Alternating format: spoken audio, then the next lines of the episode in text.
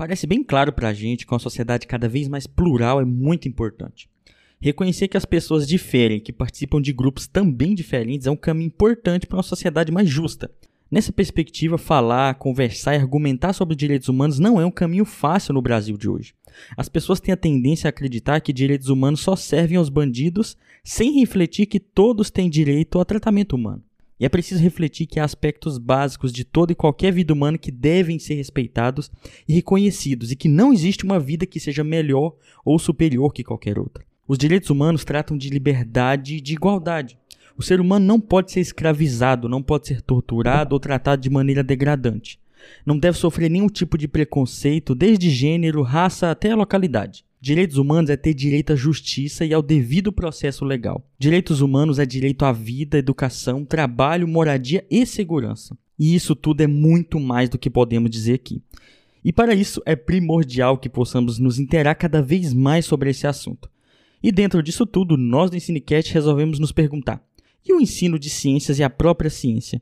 Onde se localiza nisso tudo? Com a relação do ensino de ciência com direitos humanos?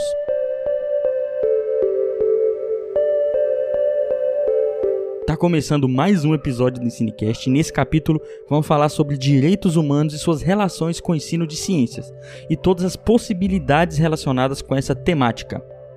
Se liga aí e prepare as suas perguntas.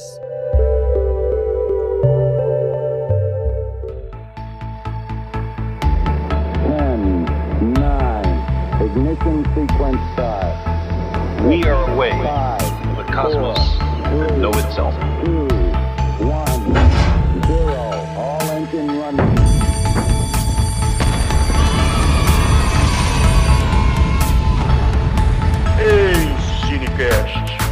Ensino e Ciências Naturais.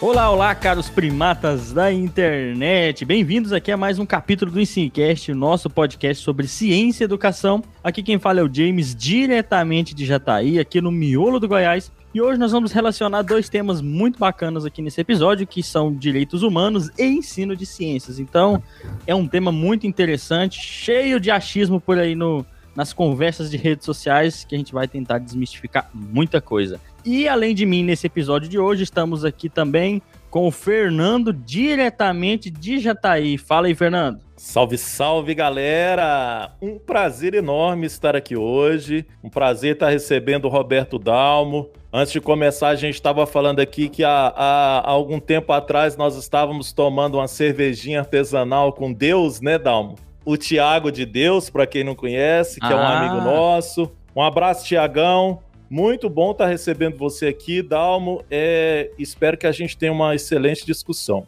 Eu já lá ia pensando aqui, eu falei, uai, se Deus toma uma cerveja assim, vou até começar a acreditar, ué. Quem tá aí? É você, Satanás. Mas tá bom, vamos lá. Diretamente de Jataí também, a Eveline. Fala, Eveline. Olá, olá, olá, pessoal, boa tarde.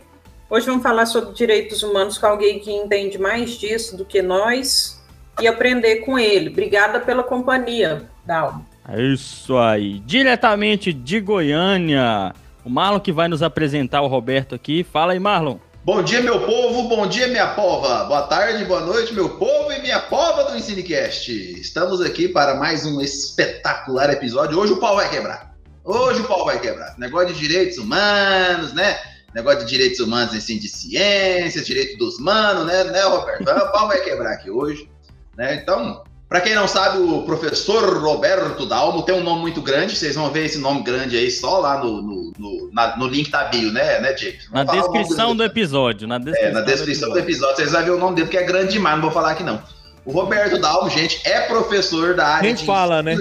Oi? Quem fala de nome grande, né? Pois é, não pode. Né? Seu nome pode. não cabe nem aqui no, na telinha do Meet. Marlon Herbert Flora Barbosa Soares. Meu Deus. É nome de imperador. Bom, eu acho que porque tem o Herbert aí, que toda vez eu penso, tem um Viana aí. E nunca. é verdade.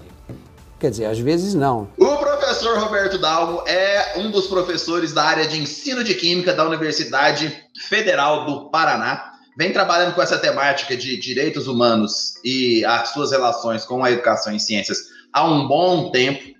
Tem uma série de livros que a gente vai colocar na bio, ele vai falar um pouquinho sobre esses livros aqui também, com essa temática. Ele é diretor de uma coleção sobre direitos humanos e ensino de ciências na Livraria da Física, nós vamos falar sobre isso também, ele está ali para falar sobre isso. É, na minha percepção, é o sujeito que cunhou o termo conteúdos cordiais no país, né? Ele vai falar sobre isso também. Olha só, e ele vai explicar para a gente o que, que é conteúdos cordiais. É aquele conteúdo que dá um tapinha nas suas costas? Nossa, que conteúdo cordial? Né? Não, é outra coisa. Ele vai explicar isso para nós. É um cara extremamente lúdico, gosta de, de ciências, gosta do ensino de ciências e é comprometido com as questões do ensino de ciência, principalmente com os direitos humanos. Bem-vindo, professor Roberto Dalmo. Beleza, gente, obrigado. Bom dia, boa tarde, boa noite, salve, salve, pessoal do Ensinecast. É uma alegria estar com vocês. James, Eveline, Fernando e Marlon. Gente, é, como eu disse, né? Sou fã do podcast de vocês e para mim é uma alegria estar aqui, né? Num, numa posição que, que ainda é, estrangeira para mim, né? Essa posição de, de entrevistado. Em geral, eu tô do outro lado, então a, a, aqui é uma sensação ainda estranha, mas eu, eu vou ficando mais confortável com o passar do tempo. mas, pô, muita, muita alegria estar com vocês. E aí eu vou tentar contribuir um pouquinho com essa discussão sobre educação e direitos humanos, que é muito cara para mim, foi tema que eu estudei no doutorado, foi um tema que eu tentei aprimorar com o passar do tempo e continuo, né? Agora com, com orientandos e orientandas para aprender um pouquinho mais. Então, assim, não sei, sei muita coisa não, mas a gente vai aprendendo com o passar do tempo. Então, espero conseguir contribuir aí com vocês e com, com os ouvintes. Os ouvintes e as ouvintas. Isso aí. Aqui é assim, é. A gente contribui, né? A gente, quando a gente não sabe, a gente traz alguém que sabe, assim como o Roberto, né? É, para um assunto tão bacana. Mas a primeira pergunta, né? A gente costuma fazer essa pergunta para quase todo mundo aqui. Como é que você foi parar nesse tal de direitos humanos, Roberto? Conta pra gente. Beleza, conto sim. Então, é, eu acho que para falar dessa, dessa história, eu preciso me remeter a um tempo que eu era professor de educação básica, né? Então, dizer que a relação entre educação e ciências e educação e direitos humanos, ela surgiu para mim quando eu estava na escola, no chão da escola, dando aula de química não tem bem uma data, né? Não tem uma data certa que isso ocorreu. Afinal, tudo que a gente vai vivendo ao longo da nossa vida nos ajuda a entender um pouco o que que a gente compreende como humanidade. E também, se eu entendo algo como humanidade, eu coloco algo também fora dessa noção de humanidade. Então a gente sempre está fazendo isso, desde que nos, nos anos iniciais a gente está começando a construir isso a partir das nossas vivências, né? Então eu, não tem bem uma data, mas eu relato um momento, que foi um momento que eu estava na sala de aula, e aí aconteceu uma sequência de fatos. O primeiro era dia de prova, então era aquele você saía de uma turma, ia para outra, ia para outra, ia para outra, e tinha aquele tempo também para você não fazer nada. Na época não tinha WhatsApp para você ficar olhando lá enquanto supervisiona as provas. Não, não tinha. Então você ficava olhando para o teto, terminou a prova, uma menina chegou para mim e falou: oh, aquele aluno ali ele é muito bom mas ele é machista, ele é homofóbico. Nossa, isso há 8, 9, 10 anos atrás era diferente. Né? Hoje em dia o pessoal bate até no peito e fala sou mesmo. Mas esse garoto fez isso e me estranhou muito. Como assim ele tendo orgulho de, de falar que é machista, que é homofóbico? Porque para mim o cara tinha que ter vergonha e ficar quieto e tal. Mas ele não, bateu no peito e falou, sou mesmo. Ele falou, porque é, Jesus não fez isso. Jesus não fez aquilo. Aí depois falou de judeu. E aí eu, nossa, que coisa esquisita, né? Mas sim, eu, eu não sabia, não, não, não tinha sido formado para isso, ninguém tinha me ensinado a trabalhar com isso. Eu estava lá na sala de aula para ensinar química e não para ensinar educação e direitos humanos.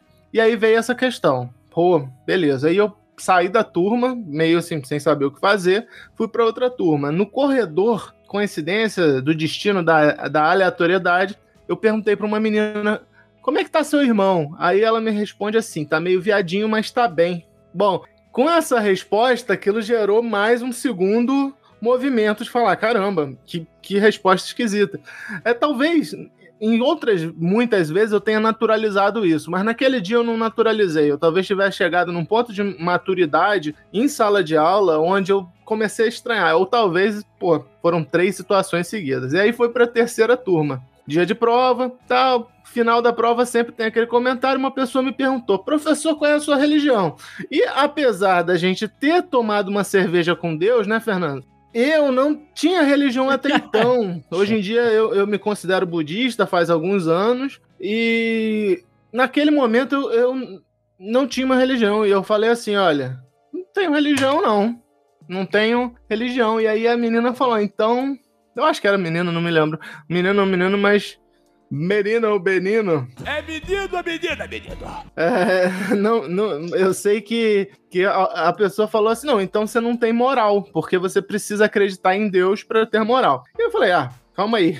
Eu não disse sobre crença em Deus, eu disse sobre religião. Até porque a gente já tomou cerveja com Deus, como foi falado. Então, claro que eu acredito em Deus. Mas o ponto é que não era esse, não era essa, esse debate, né? Se tinha é, crença em Deus, se não tem, tinha crença em Deus, foi um comentário que mostrou como que existe uma intolerância religiosa. E eu estava lendo um livro na mesma época que era sobre como que as crianças do candomblé eram tratadas nas escolas. Eu estava lendo um livro sobre isso da Stella Guedes Caputo. É, é um livro, eu não me lembro de cabeça o nome. Mas aí eu falei assim, poxa, eu tô no Rio de Janeiro. Rio de Janeiro, na Baixada Fluminense, tem mais de 300 terreiros de, de candomblé e de umbanda. Poxa, vamos falar sobre intolerância religiosa? E aí eu aproveitei um artigo que tinha na Química Nova na escola, que era sobre a bioquímica do candomblé. Um artigo antigo pra caramba que eu já tinha lido. Eu falei, vamos falar de bioquímica do candomblé. E eu passei um filme chamado O Jardim das Folhas Sagradas. E Logo depois que eu passei um filme, o filme na aula, né? Pelo menos parte dele, que eu passei 20 minutinhos. E aí vamos debater sobre, para na aula seguinte abordar sobre a bioquímica do candomblé. Não teve aula seguinte, porque logo no momento seguinte eu fui demitido. Então, assim. É, eu, Você foi convidado um a se retirar. Dia, eu fui, é, fui convidado a me retirar. Eu tive um dia que eu vi três situações seguidas. Eu tive a noção de que eu não sabia o que fazer, porque é, eu não tinha sido formado para, né? Eu tinha sido formado para trabalhar algumas questões, mas não essa em específico. No dia seguinte, eu voltei, na semana seguinte, né? Eu voltei pensando numa prática que pudesse abordar pelo menos uma questão sobre a religião afro, para debater intolerância religiosa, e na semana seguinte eu já não voltei mais, porque essa prática naquela escola não foi bem vista pela coordenação pedagógica. E aí eu soube da minha demissão pelo Facebook, na época que o pessoal conversava mais pelo Facebook, manda, mandaram assim, professor, a coordenadora chegou aqui na sala e falou que você não seria mais, pro, mais professor da nossa turma, e ninguém me avisou nem nada, né? E aí, no, seis meses depois, eu fiz o concurso da Federal do Tocantins, passei, e aí eu fiquei em outra posição, né? Que se antes eu estava reclamando de que eu não tinha a minha formação, agora eu, eu passei a trabalhar com formação de professores e falei, não tem para onde fugir, eu tenho que dar conta disso, porque eu já identifiquei uma lacuna na nossa formação como professores de ciências e aí eu preciso me dedicar para isso e foi o que eu fiz no meu doutorado. Eu estudei a formação de professores de ciências a partir da relação com aspectos de educação e direitos humanos, para tentar su suprir uma lacuna que era muito pessoal, né, da minha formação. Mas depois estudando eu percebi que tu acho que ninguém teve essa formação, né? Pelo menos é, de maneira curricular. Pode ter tido através das vivências, da, da, dos sofrimentos que ajudam a gente a entender mais sobre o mundo e dos, das participações em movimentos sociais e tudo mais. Mas uma formação institucionalizada de você estar tá lá na graduação e falar, olha, eu tenho que pagar essa disciplina aqui, não tem. Então, eu comecei a me dedicar sobre isso nessa época como professor de educação básica. Então, assim, teve, é, é uma história até um pouquinho longa, mas é assim que mostra um pouco de como que eu cheguei nesse momento aqui. É, você falou da questão curricular, isso não existe nem hoje ainda não, cara. A maioria dos é. cursos de formação de professor não tem essa temática, não. Pois é. Então, é, até tô, tô, com uma aluna no, no, mestrado estudando isso, né? Estudando essa reformulação de, de PPC. Para ver como que os cursos estão lidando com essa reformulação que foi obrigatória e que incluiu em 2015 a necessidade de abordar a educação em direitos humanos na formação de professores de maneira geral e aí inclui de ciência, que, né, que é meu, minha, meu, minha formação, né, química, ciência química, e, enfim, mas aí todos os cursos. No caso, ela é da biologia e ela está estudando os PPCs dos cursos de licenciatura em biologia. Uhum. Para ver um pouco disso, se, se teve avanço, se não teve avanço, principalmente como é que o pessoal faz. Ô Dalmo, sobre isso, por exemplo, nós estamos reformulando nosso PPC aqui da licenciatura em biologia, né? E a gente está inserindo direitos humanos é, no entanto, com uma enorme dificuldade, porque justamente nesse ponto que você está dizendo, né? Eu acho que a gente não, não, não é formado, né? Não tem essa formação para discutir direitos humanos em cursos de formações. A gente não tem essa formação para discutir e trabalhar direitos humanos na própria educação básica, né? No ensino de ciências. Então a gente está tendo dificuldade também, justamente, de fazer os links, de colocar esses conteúdos, de como abordar, né? De colocar esses conteúdos e contemplar essas questões que estão vinculadas a uma série de uhum. direitos é, do cidadão, né? Sim. É, essa é uma, é uma dificuldade que eu, que eu imagino que ela é para ti, mas para muitas outras pessoas. E aí, pensando nessa dificuldade, é que surgiu até o livro Conteúdos Cordiais e a série de livros, né? É, foi pensando um pouco nisso, né? Como? Porque qual é, qual é, assim, antes a gente vai até depois, eu acho que entrar em o que é educação em direitos humanos, como é que essa relação existe, mas pensando aqui comigo, imagina que a gente poderia muito bem ter uma aula de filosofia, sociologia na faculdade de educação sobre educação em direitos humanos. Mas esse não é um interesse, pelo menos do que eu acredito. Eu acho que nós, formados em Química, Física e Biologia, que precisamos assumir essas disciplinas para dar conta do aspecto que é a pedagogização dos conteúdos. Como que eu vou trabalhar esses conteúdos que são caros a nossas ciências, né, pedagogizados de modo a abordarem essas questões de direitos humanos? Ou seja, eu não preciso parar uma aula de física, de química e de biologia e falar assim: olha, hoje eu só vou debater direitos humanos. Porque eu, eu acho que é possível fazer isso? Claro que é. Mas não é a intenção. A intenção é que ao longo de toda a nossa prática, a gente se a gente pense, elabore, formule as questões que são muito importantes para a gente já, todas intermediadas por essa cultura dos direitos humanos. É, é, é então, é, é, um pouco nesse aspecto que a gente tem trabalhado em pensar pesquisa e pensar prática. E, e é isso, assim, é, é, é uma grande dificuldade, mas eu acho que com o passar do tempo a gente conversando vai achando soluções, né? Porque eu também não acho que conteúdos cordiais é uma solução final. Foi um pontapé inicial que eu, junto com colegas, demos, porque esse pontapé inicial às vezes vai. vai ele é importante. Você dá aquele pontapé. Porque aí as outras pessoas, com o passar do tempo, vão maturando as ideias e tudo mais. Então acho que, que é, é por aí. Eu acho que. Enfim, eu vou deixar vocês falarem, que eu tô falando muito. O intuito é que você fale mesmo. O episódio com convidado pode sapecar. Mas você falando aí, é algo, é uma experiência interessante que a gente já ouviu de vários convidados aqui, e aconteceu com nós mesmos aqui no Cinecast, comigo também, como é, ser professor nos muda, né? Digamos uhum. assim. E, e, só nos muda quando a gente está bem embasado também. Você falou de, do, do, momento que você estava vendo, que você estava lendo, né? Isso uhum. reflete muito. Ajuda você a pensar a prática, né? E a prática te fazer, te transformar e te levar para caminhos assim, né? Eu acho interessante quando é uma curiosidade, né, para quem está ouvindo, que professor é alguém que aprende muito também, né? Mas para aprender você tem que estar tá disposto e bem, às vezes bem embasado. Mas só uma pergunta, né? Agora partindo para quem está ouvindo a gente entender melhor isso, o que, que são esses direitos humanos, né? Para a gente entender melhor. Esses, como uma pergunta muito bem colocada do Marlon aqui no roteiro, não sei se foi o Marlon, se foi você mesmo, Roberto, né? Do, direitos são para humanos ou somente para humanos direitos? foi, foi Marlon, foi Marlon. Foi Marlon. Marlon é o poeta quase. Nossa, que lugar bonito. Que lugar bonito. E direitos são só para humanos ou só ou só para humanos direitos, Roberto? Então, é... vamos lá. Uma coisa no meu ponto de vista, tá? Mas eu acho que outras pessoas vão concordar comigo. Uma coisa é o que a gente deseja e outra coisa é o que ocorre. Bom, direitos são apenas para humanos ou somente para humanos direitos? Direitos são somente para humanos direitos, mas devem ser para humanos. E a gente está lutando para que seja para humanos. É, a gente parte de um princípio que a gente nunca falou tanto sobre direitos humanos.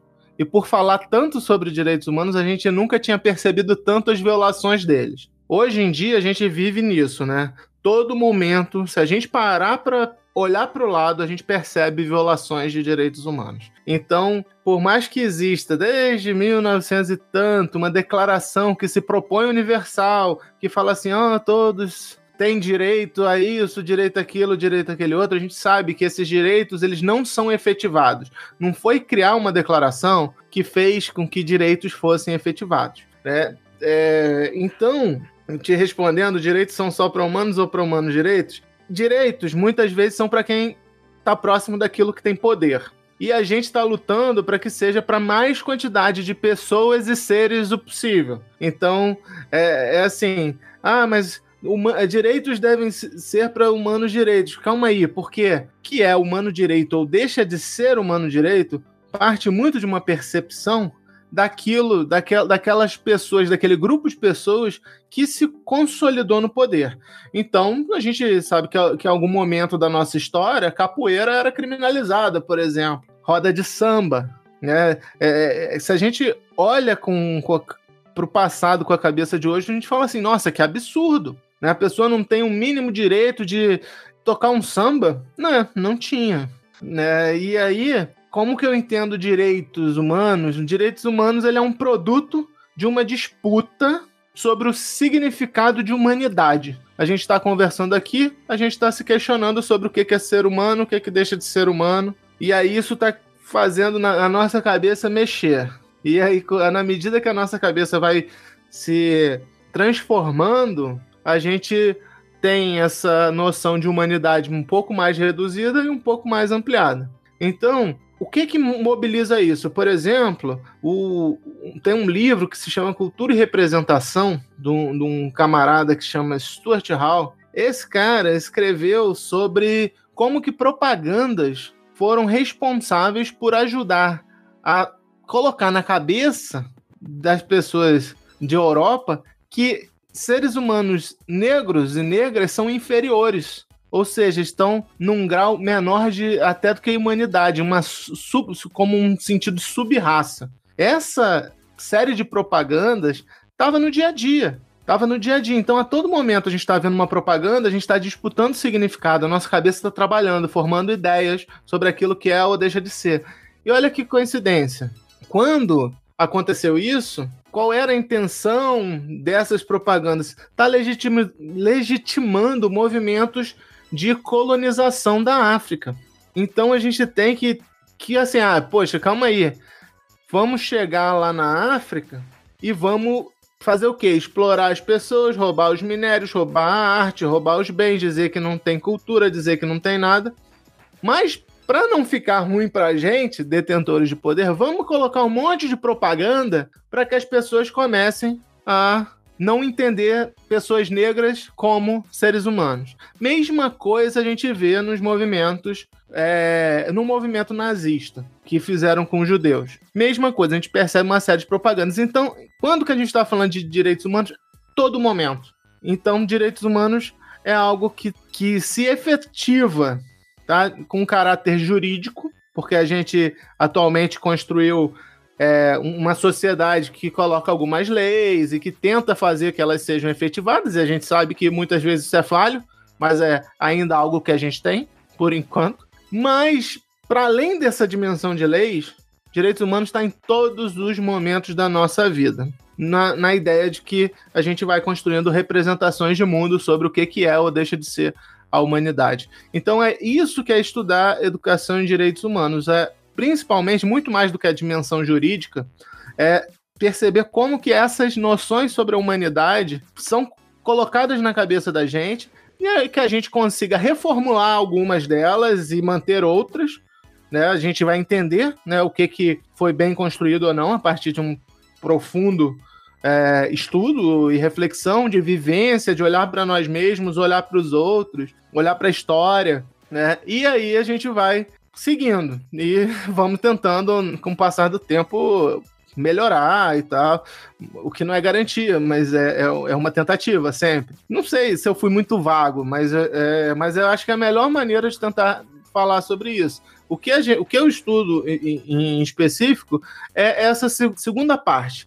A primeira parte mais jurídica eu deixo para quem tem essa formação no direito, né, na sociologia, antropologia, filosofia do direito. Eu tenho um interesse muito maior sobre como que a educação ela contribui para a gente formar valores. Ou seja, quando eu julgo e aí eu julgo algo como bom, algo como ruim, algo positivo, algo como negativo, e aí conseguir fazer com que esse julgamento ele seja um pouco tenha um caráter mais humanizado, é, dialogue um pouco mais com essa cultura de direitos humanos que, enfim, ela está em disputa, sempre. Ô Dalmo, você falou, na verdade você trouxe várias considerações aqui muito interessantes, né, e que nos levam a pensar em várias questões, então me suscitou quando você estava falando aí da questão é, do racismo, por exemplo, né, eu lembrei de um documentário aqui que eu já até recomendei aqui, que é baseado em fatos raciais, que relaciona justamente a criminalização da maconha, né, nos Estados Unidos com a questão do racismo, a música, né, uhum. determinados estilos de músicas relacionados com o, a, o racismo contra os negros. Então, são questões justamente construídas historicamente, culturalmente. E aí, por coincidência, ontem eu estava lendo o, o Sapiens, como eu tinha comentado aqui antes da gente começar, e tem um trechinho do Sapiens, por exemplo, que fala especificamente sobre algumas das questões que o Harari chama de é, ordens inventadas, né, ou imaginadas. E aí uma das questões ele traz rapidamente, eu vou só trazer aqui que ele diz assim: se as pessoas perceberem que os direitos humanos só existem na imaginação, nossa sociedade não corre o risco de desmoronar. Voltaire afirmou a respeito de Deus: Deus não existe, mas não conte isso ao meu servo, para que ele não me mate durante a noite. Hammurabi teria dito o mesmo sobre seu princípio de hierarquia e Thomas Jefferson sobre os direitos humanos. O Homo sapiens não tem direitos naturais, assim como aranhas, hienas, chimpanzés não têm direitos naturais. Mas não conte isso a ninguém. E aí, eu, por que, que eu estou trazendo isso? Porque uh, eu acho que você foi muito é, cirúrgico quando você, antes de responder a essa pergunta do James, você disse da questão da cultura dos direitos humanos né? E quando o, o Yuval Harari fala dessas questões de ordens imaginadas, e ele fala das questões que relacionam com ideologias, com culturas, vai diretamente nessa questão da cultura, eu fico pensando justamente nesse ponto-chave, né, que volta lá na pergunta que o James fez: direitos para é, humanos ou para humanos direitos, mas especificamente sobre essa questão é, da gente institucionalizar mundialmente, digamos assim, essa cultura de pensamento, né? Porque a provocação que eu disse que eu queria fazer no início é a seguinte, que você parcialmente já abordou, mas como então, numa situação que a gente tem construções de significados dentro de uma sociedade que ela é construída dentro de um significado maior desse contexto econômico do capitalismo, como você muito bem falou, né? Como que a gente consegue avançar nessa construção de significados na população em geral? Diante dessas forças que hegemônicas que você também comentou, que muitas vezes nos impedem de fazer com que essa ordem imaginada fique cada vez mais próxima do real? Beleza. Cara, essa é uma pergunta muito de um, um milhão de dólares. né? mas, é, mas é interessante né, que, eu, que eu queria tocar em dois pontos antes de, de tentar te responder. Um deles é, é a noção de direitos humanos universais, né? essa ideia de declaração universal de direitos humanos. Isso não existe. Né? Por quê? Primeiro, vamos pensar que a gente tem diversas culturas e, diversos entendimentos o que um autor chama de gramáticas de dignidade humana. Tá? Cada grupo cultural é, vai ter um, alguns, algumas gramáticas diferentes de dignidade humana. E é, o direitos humanos é uma delas.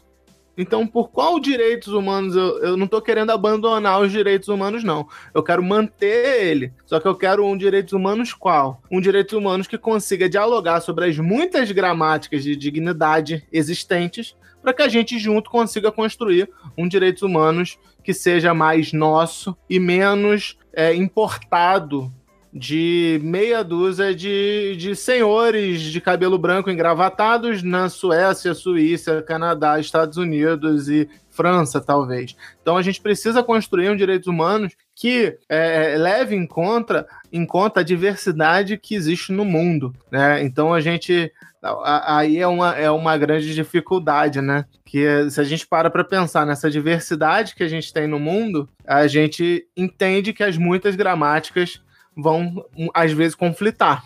E a gente precisa chegar num consenso. Pois bem, tendo isso em vista, vamos parar para pensar que durante muitos anos, né, grupos com poder têm utilizado essas técnicas. Né? É, disputar narrativa, grupos com poder têm utilizado técnica e que hoje em dia a gente vê isso. Quando, quando alguém, alguma pessoa aí do grande poder fala assim: olha, não, não, não existiu escravização das pessoas, né? Porque as pessoas negras já eram escravas e vieram para cá. Então, assim, o branco não fez nada. É uma disputa de narrativa. Então, assim, por mais que a gente pense ah, ah, se a pessoa quer ou não, não quer fazer intencionalmente, isso já ocorre, né? Então, o que que eu fico parando para pensar é que a gente não pode se esquivar dessas disputas não pode, entende? É, não pode se calar e tem que saber usar o jogo que se, se joga. E, e revolucionar também com o jogo que se joga. É, e, e aí eu falo isso assim: olha, não adianta a gente esperar uma revolução, porque enquanto essa revolução não vem, as pessoas estão morrendo. Entende o que eu, que eu tô tentando colocar? Mas isso não quer dizer que você não queira uma revolução. O que eu tô falando é que a gente precisa juntar aspectos utópicos e pragmáticos ao mesmo tempo, por mais difícil que isso possa parecer. Mas a gente precisa fazer isso. Então a gente precisa sim buscar uma revolução num sentido econômico mais amplo, e que possa vir, mas enquanto tem, por exemplo, um, um ex-aluno meu, né, ele fez a disciplina de Educação e Direitos Humanos, e aí sábado a gente recebeu a notícia de que ele foi assassinado. Foi assassinado, três tiros, corpo carbonizado. Motivos: pode ser LGBTfobia ou enfrentamento que ele tinha, ele era muito militante da agroecologia, e ele enfrentamento ao agronegócio. Pode ser essas duas coisas. O pessoal está divulgando como como homofobia. Mas olha, enquanto é, não chega um, um, uma mudança mais sistêmica, a gente está vendo pessoas morrerem. E aí as situações são pragmáticas ao ponto de que a gente tem 400 mil pessoas mortas no Brasil por conta de Covid. E situações pragmáticas de política pública. Então a gente precisa conseguir é, equilibrar esses dois aspectos. É, não sei se, se, se foi isso que. Se eu, se eu consegui te responder, mas eu, a forma como eu vejo, às vezes pode até parecer uma salada de fruta de ética, episteme, política, pode ser um monte de coisa misturada, né? Mas a gente precisa, no meu ponto de vista, conseguir, é, sim, lutar contra um sistema é, econômico dominante, mas ao mesmo tempo resolver esses micro, micro questões de poder. Então, como que a gente pode fazer isso? Aprendendo quais são as armas do, do opressor e jogando com elas. Então, se o pessoal cria escolas militares, que a gente possa criar cada vez mais escolas revolucionárias. Se o pessoal quer retirar qualquer menção a gênero, até é, de tudo que é tipo na, na educação, que a gente não deixe no nosso discurso reforçar a importância da educação para as sexualidades, porque, porque educar para as sexualidades é combater a homofobia, a LGBTfobia e ter menos pessoas sendo assassinadas como esse aluno meu foi. Então, é isso, é pensar num sistema macro, mas também sem esquecer o, o cotidiano, sem esquecer o que no, nos tange. É. E aí, assim, a gente como pesquisador não pode dar conta de tudo. E aí eu tenho tentado muito mais, aí no ponto de vista da pesquisa, cuidar desse sistema micro, tá? Então é, é desse local que eu falo. Eu tento pensar na sala de aula, eu tento pensar na educação, sem, sem pensar tanto em políticas públicas, porque a gente tem limitações, né? a gente tem limitações. A, a, a, minha é essa. Pode ser que alguém que eu esteja orientando vá pensar por esse caminho. E aí é ótimo porque eu vou aprender também. Mas, mas a minha limitação é, é um pouco dessa. Eu tô indo um pouco para as políticas públicas, mas com orientandos. Ó, toma aqui, mas eu não sou especialista, então eu vou muito mais pro, pro cotidiano, para essas lutas, é, num sentido de disputas culturais, de narrativa, de representação, é, um pouco nesse aspecto que eu tenho ido. Te respondi, Fernando? Sim, sim, respondeu. Perfeito. Obrigado. É, antes de eu, de eu falar aqui que eu ia falar, essa pergunta do Fernando aí é a pergunta de um milhão de dólares mesmo. Ele dormiu com ela na cabeça. Tem certeza. Ele leu ontem e falou: Eu vou perguntar isso. Eu fico perplexo! Cara, Foi elaborando. Ontem, ontem, ontem mais ou menos por volta de 11h30, meia-noite, eu tô lendo lá e, e me cai justamente nessas discussões sobre direitos humanos. Falei, cara, casou. Não é que eu tava estudando especificamente pro episódio, né? Mas assim, falei, não, não é possível, cara. É, eu, não, o Fernando tava falando isso três semanas atrás, olha tranquilamente, hein, James? Ó, três semanas atrás que ele tava falando isso aí. É série da Netflix, né, Mar? É... Fora o fato que os ouvintes não estão vendo, mas hoje o Fernando não está com o boné do novo, mas está com a camiseta do novo. Ai, credo, Partido, é, novo. Partido novo. E eu sabia, eu sabia que você ia fazer essa piada. É. é. Ai, de, deixa eu falar antes que eu esqueça. Eu sou danado pra esquecer. O, acho interessante o que vocês falaram, porque essas, essas questões da, da, das construções de, de humanidade, elas, como a gente já falou, a palavra construção, para quem tá ouvindo, significa que foi algo feito por pessoas ao longo do tempo. Só que isso é feito ao longo de tanto tempo, né, que as gerações distantes dessa construção inicial, elas acabam percebendo essas coisas como naturais, uhum. quando não são. Né? Aí vocês me corrigem se eu estiver errado. Hoje eu tô falando um episódio que às vezes posso falar muito do senso comum. Quando não são. E isso torna uma coisa meio utópica de se fazer isso, porque é algo que é construído há tanto tempo ao longo da história que para as pessoas é algo distante da realidade, sabe? Nossa, isso nunca vai acontecer. E eu sempre me pego nesse conflito de falar: olha, é, é, esse, é esse o mundo que eu quero, de sociedade, de humanidade, de civilização, né? Que a gente, como espécie, não sabe até hoje isso. Mas que é um mundo distante, mas que eu tenho que, que me centrar na minha prática. A gente, eu vejo muita gente falando assim: ah, eu não vou mudar nada. Gente, mas é, você não vai mudar, mas você é parte do processo. Né? Eu, eu não gosto daquela frase trabalho de formiguinha, não vou nem entrar nesse negócio, mas se você não for um pouco pragmático também, e você que é professor que está ouvindo a gente, que ainda mais que você está em sala de aula, aí, eu, aí eu, a gente está complicado para um lado. Então você, não pode ser nem o, que desiste também, e nem aquele que está focado na utopia e não consegue nem agir na realidade que a gente tem hoje, igual o Roberto falou. Você tem que pegar as, as ferramentas que a gente tem. E é uma disputa de poder, né? Não adianta. Você está lidando com pessoas que têm muito poder. Só um complemento nessa questão que você está dizendo aí da construção, James, que é um pouco daquilo que a gente vem discutindo sobre o determinismo biológico ou não. Né? Então, eu acho que eu trouxe essa discussão é, um pouco fazendo essa provocação que a gente tem, tem refletido no grupo do WhatsApp do EnsineCast, Dom, é, sobre essa é, é, a questão da evolução da espécie nossa né? E a importância das questões culturais, da civilização é. nesse aspecto. É, então, é aquela gente... discussão antiga de determinismo social versus biológico. Uhum. É, mas a gente, a gente tem é, tentado pensar justamente como que a gente vai mudando algumas questões por meio da cultura, por Sim. meio desses significados, Legal. dessa construção que o James está dizendo. Então, por exemplo, é, voltando lá na história do, do, do Hammurabi lá, né? É, essa questão de direitos no Código de Hammurabi era completamente bem deturpada. Né? Aí, a, hoje nós temos, como você falou, Dalmo, os direitos universais aí que considera todos como iguais, digamos assim. No entanto, isso precisa ser construído culturalmente para que seja justamente entendido e aplicado né? E, e, e, aí eu também, ah, inclusive falando sobre isso, eu fico pensando que é uma provocação que inclusive o Yuval faz. Nós somos todos iguais?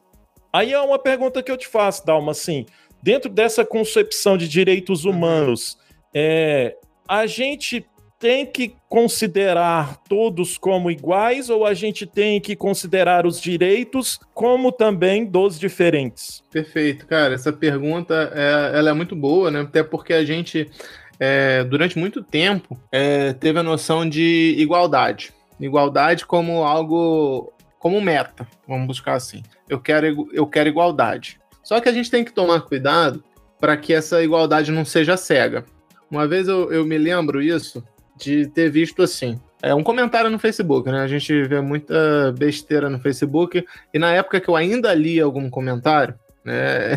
Porque depois eu falei, ah, minha saúde mental merece um pouquinho mais. Mas eu vi uma pessoa dizendo assim: eu sou contra é, licença maternidade. Porque os homens não têm e a igualdade que se quer, então ninguém tem que ter licença maternidade.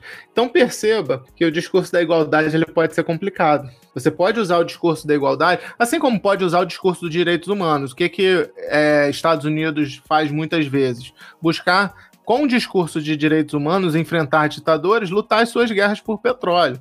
Então a gente tem, não, não pode fetichizar esses termos, né? nem direitos humanos, nem ciência, nem igualdade, nem diferença. Diferença pode calhar para o outro lado também, de você ter diferenças tão marcantes que elas nos impedem qualquer comunicação com o outro que não seja igual à nossa diferença. É, é estranho isso, mas a gente percebe formação de grupos ah, eu não falo com fulano, não falo com ciclano, e as bolhas se ampliam, se ampliam, se ampliam. Bom, os direitos humanos, é, pelo menos nessa concepção de educação e direitos humanos, a qual eu acredito, e aí ela vem de, de algumas leituras, de algumas vivências, ela está muito ancorada naquela noção de igualdade na diferença. Então a gente vai lutar pela igualdade, vai entender noções de igualdade, mas vai também é, vai equilibrar isso com noções de diferença. Aí bota aquela seta dupla da, da química, né? Que vai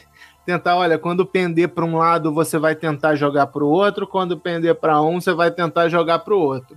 Por quê? Isso é um desafio, é uma tensão. Existem tensões no campo do, dos direitos humanos, e uma delas é essa: o direito ao local e ao global aquilo que a gente falou de universal e local, isso também existe essa tensão entre igualdade e diferença. A gente precisa tender para o campo da diferença quando a, uma, quando a igualdade desumaniza. A gente tem que tender para o campo da igualdade quando essa diferença é desumanizada. E aí a gente precisa sempre saber lidar nessa corda bamba. Eu fiz um, um livro que eu nem lancei algum, algum tempo atrás, mas que eu estava tentando escrever a noção da, da educação e direitos humanos como, esse, como um equilibrista, né? Eu, eu penso muito na figura do equilibrista. Um equilibrista entre individual e coletivo. Um equilibrista entre humano e não humano. Né? Vocês até falaram do animal não humano do animal humano. Um equilibrista entre Estado e indivíduo. Né? Porque, porque é uma coisa que buga mais a cabeça do, da gente do que a noção de Estado a noção de Estado buga a cabeça da gente. Porque quando a gente vê um policial matando um homem negro enforcado, a gente fala assim, porra, que Estado é esse? E aí a gente coloca um monte de noção de Estado na nossa cabeça de que o Estado é ruim. É, e a gente usa essas noções quase que maniqueístas, né? É bom e ruim, mal. Então, assim, ah, o Estado é ruim. Mas, por outro lado, aí a gente vai lá e vê assim, o pessoal querendo pedir menos Estado para que morra coletivamente. Não vai ser mais um policial, vai ser a ausência de, de tudo. Mas, por outro lado, em, algumas, em alguns lugares o Estado não chega. Você não tem saneamento básico, não tem água, não tem essa noção de vacina. A pessoa tem que andar quilômetros para conseguir ter acesso a, um, a uma escola. Então é uma noção que buga muito nossa cabeça. E a gente para de conversa, a gente conversa pouco sobre ela. A gente precisa conversar mais sobre ela, sem esse maniqueísmo de mais e menos, mais e menos Estado. Como muito Estado é algo bom, menos Estado é algo ruim, a gente precisa. Eu acho que quem fala isso é o Marcelo Freixo, eu posso estar copiando dele. Mas perguntar sobre a qualidade desse Estado. Não dá para achar que um, um Estado que tem um policial que enforca um homem negro não precisa ser questionado. Precisa sim ser questionado. Então, o direitos humanos fala sobre tudo isso é um grande guarda-chuva, né? E aí faz com que a gente seja especialista em nada. mas, mas é muito, é, mas é, é muito interessante no sentido de, de, re, de reflexões né, sobre o mundo. Eu acho que está é, tá muito presente no, no mundo. E aí, essa relação entre determinismo biológico e social, cara, eu, eu, eu vou dizer que eu gosto muito do exemplo da depressão. Como assim o exemplo da depressão? Cara, se fosse só social, não precisava de remédio. Então você tem fatores sociais e você tem fatores também que estão no, no, nosso corpo, químicos e biológicos, que fazem com que o nosso cérebro não libere a quantidade de substância que normalmente libera. Então você precisa fazer com que essas substâncias sejam talvez equilibradas, regularizadas, e quem é, é, é formado em, em medicina faz isso. E quem é formado em, em, psicologia faz uma outra dimensão, que é uma dimensão um pouco mais do indivíduo com ele mesmo e dele com o social. Então a gente tem, tem os dois. Então é, mesmo, é o mesmo ponto de equilíbrio aí. Óbvio que a gente não pode confundir as coisas, né? Tipo, depender nem muito para um lado nem muito para o outro. Nem tudo vai ser social, mas assim como nem tudo vai ser, ser biológico. Eu acho que é esse ponderamento que a gente precisa exercitar não sei, é, é, é, é, assim que eu penso, né? A educação em direitos humanos, é, ela tem um pen, um pen, ela pende um pouco mais pro, pro social, de fato. A gente não para para pensar em direitos naturais. Nenhum direito é, ele é absoluto, nenhum direito é natural. acho que há muito tempo que não, não se fala em direito como algo natural, porque ele entendido como algo construído socialmente. Construído socialmente a partir dessas muitas dimensões de construção de significados e tudo mais. Um parênteses, tem um livro muito legal chamado Testo Yankee. O, o nome da, a, da pessoa que escreveu é Paul Beatriz Pereciado. Nesse livro, ele é um pouco autonarrativo, é um, um escritor trans, e aí eu digo escritor, mas existe um outro livro chamado Manifesto Contrasexual, que aí ela tenta romper com esse, essa, essa dimensão de gênero, mas eu vou usar aqui um escritor para é, facilitar no entendimento aqui.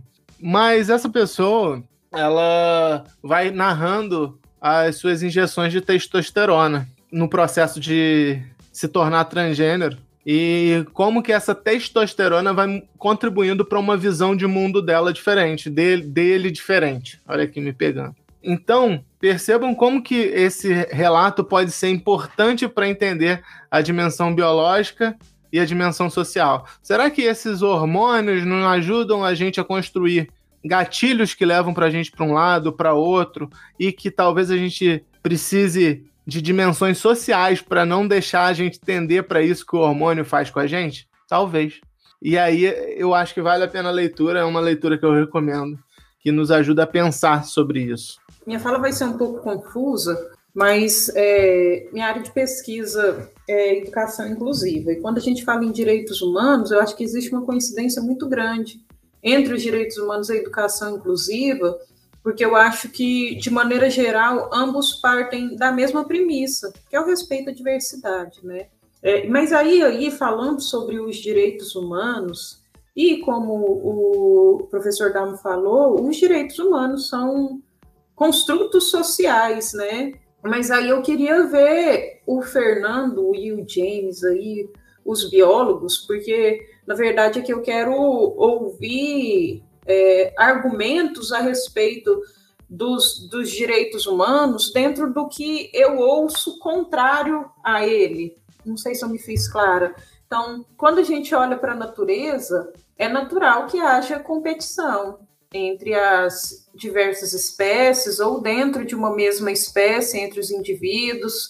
É natural dentro de uma espécie, por exemplo, se a gente pega, é, vou falar dos animais que eu conheço, os cachorros. Dentro dos meus cachorros, eu tenho um deles que é o dominante, lidera os demais e os outros são submissos.